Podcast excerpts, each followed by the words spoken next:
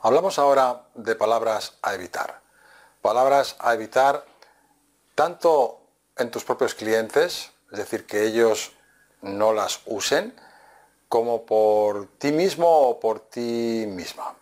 La razón es que eh, nos quitan poder. Si tus clientes las emplean, les va a restar capacidad, les va a restar eh, poder y si tú las empleas va a restar poder a tus intervenciones. Veamos un poco cuáles son las, las principales. Cada vez que decimos no puedo, es que todas las opciones quedan cerradas. Es que no hay alternativas. Es que no puedo acaba con los planes de acción.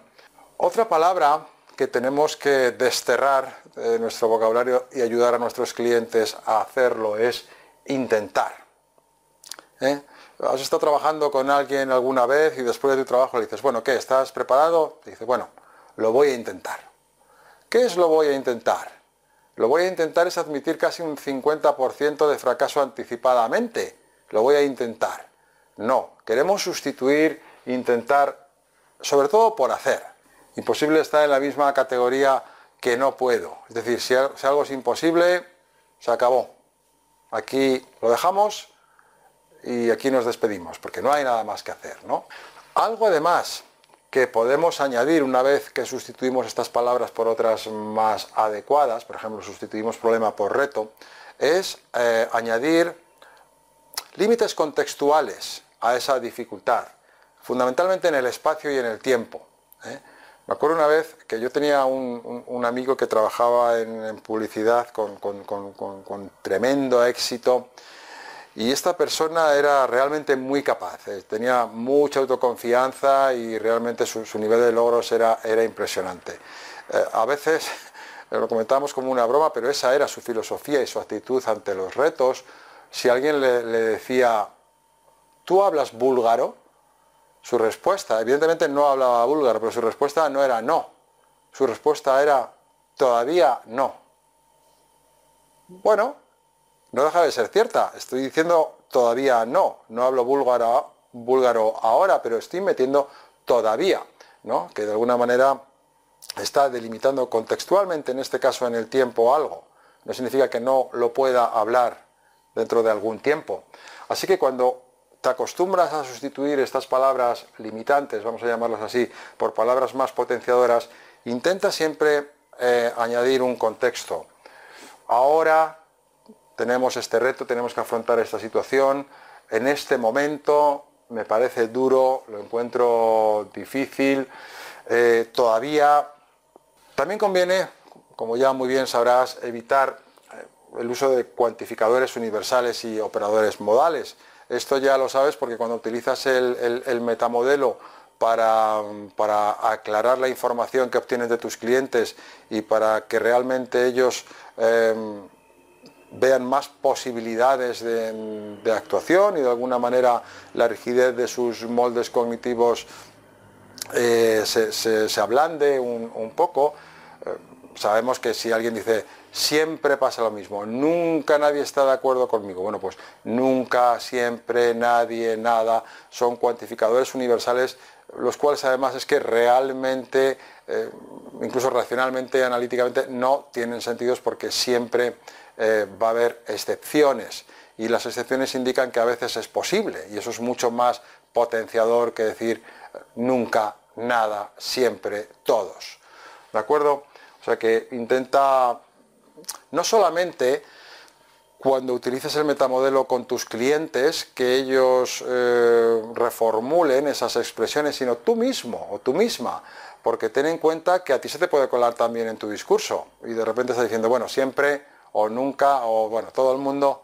Y eso está teniendo un impacto en tu cliente, o sea que sé especialmente cuidadoso con eso.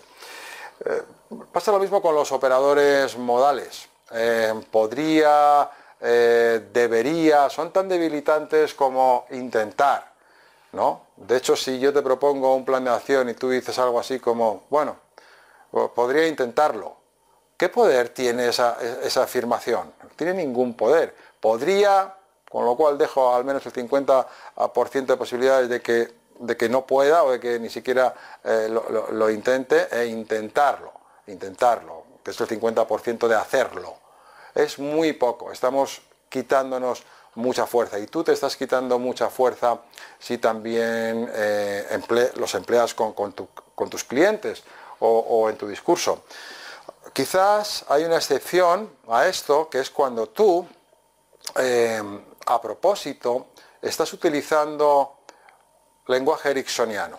Eh, tienes en el manual, en, el bonus, todo, todo un, capítulo sobre patrones del lenguaje ericksoniano tremendamente útiles y como quizás ya sepas, el, lenguaje ericksoniano dentro de PNL se conoce como modelo Milton, por su creador, que fue Milton Erickson, y de alguna manera es como el reverso del metamodelo. Y como alguien dijo una expresión que me parece muy acertada, dice, se trata de ser ladinamente impreciso. Cuando estamos empleando lenguaje ericksoniano, y como también estás viendo ya en algunos patrones de lenguaje que de los que hemos hablado, como palabras de trance personal, palabras mágicas, eh, comandos empotrados, el patrón cuanto más, más. Cuando utilizamos lenguaje ericksoniano queremos ser eh, muy, imprecisos porque eso es lo que permite Em, practicar, de hecho, hipnosis encubierta o indirecta, que es de hecho de lo que se trata en hipnosis ericksoniana, ¿no? Y para facilitar ese trance despierto conversacional, palabras que dejan abiertas varias posibilidades, que no son precisas, hacen que el cliente las complete y de alguna manera proyecte eh, contenidos que para él tiene sentido que den significado completo a esa situación desestructurada. Es el mismo fundamento exactamente de las metáforas. Así que, salvo que a propósito estés utilizando lenguaje hipnótico ericksoniano con un propósito muy definido y sepas em, hacerlo, la recomendación en principio es, evitarlo. Si cuando veas el material em, en el bonus sobre el lenguaje ericksoniano te animo a practicar los patrones, a familiarizarte con ellos, pues evidentemente puede ser una herramienta muy, muy poderosa y, muy importante. ¿De acuerdo? Y hay otras dos cosas que quería comentar. Una palabra también a evitar, espero. Pero también se conoce como el borrador universal. Se conoce como el borrador universal porque cuando tú dices algo y luego dices pero, en ese momento acabas de borrar todo eso, ¿no? Es como si yo estoy hablando contigo y te digo, bueno, em, se nota que has estudiado bastante y que estás intentando, ¿eh? intento, y que estás intentando em, asimilar y aprender el material, pero, es decir, es muy debilitante todo mi mensaje, ¿no?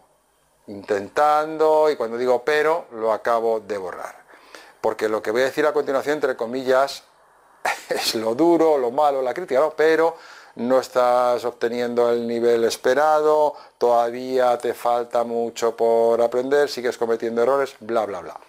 Entonces, te sugiero que en vez de pero, utilices la expresión y quería dejar un poco para el final el tema de, no, porque también en muchos autores vas a encontrar que directamente eh, dicen no utilices la palabra no.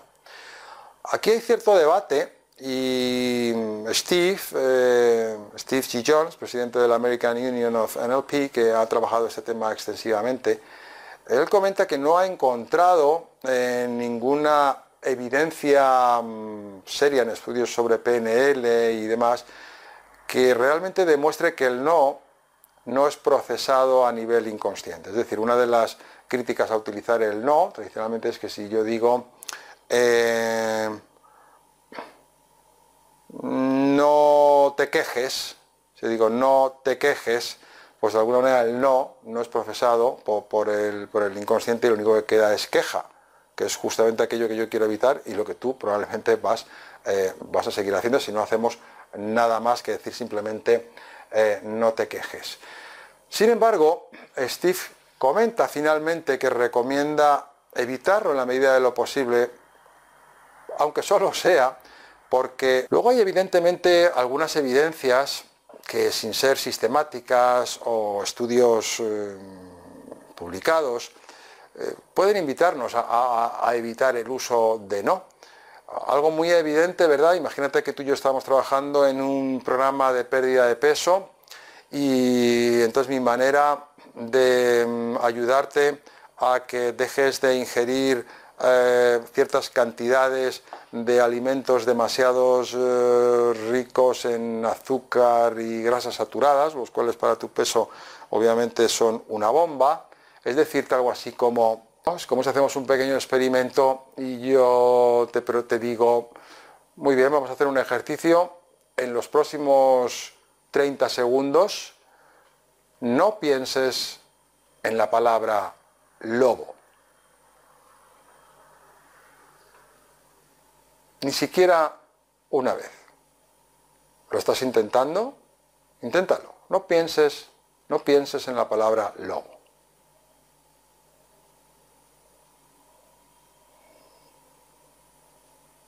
Ni siquiera una vez. Inténtalo. ¿A qué huele no? ¿A qué sabe no? ¿Cuál es el color de no, el sonido de no? No, no tiene atributos sensoriales al no ser algo real y por lo tanto nuestro cerebro no tiene posibilidad de representárselo en, ninguno de los canales sensoriales. Y en ese sentido es cierto que, puede quedar eh, absolutamente ignorado.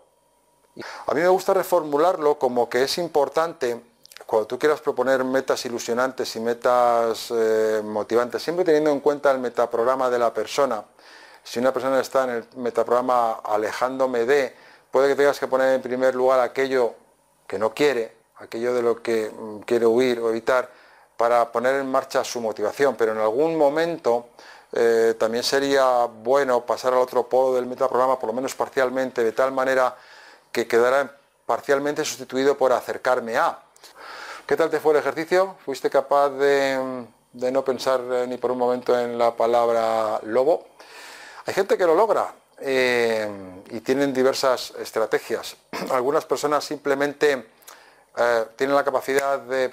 Muy bien, de acuerdo, pues con esto creo que hemos hecho un repaso bastante completo al tema de palabras a evitar. Y repito, es muy importante que tú mismo estés muy atento y que te des cuenta cuando se introducen en tu discurso y que sistemáticamente te propongas sustituirlas por expresiones más convenientes y que de la misma forma hagas lo mismo con, tus clientes, porque eh, vais a poder ambos utilizar vuestro lenguaje con mucha más potencia motivadora y en términos mucho más movilizadores y positivos. ¿De acuerdo?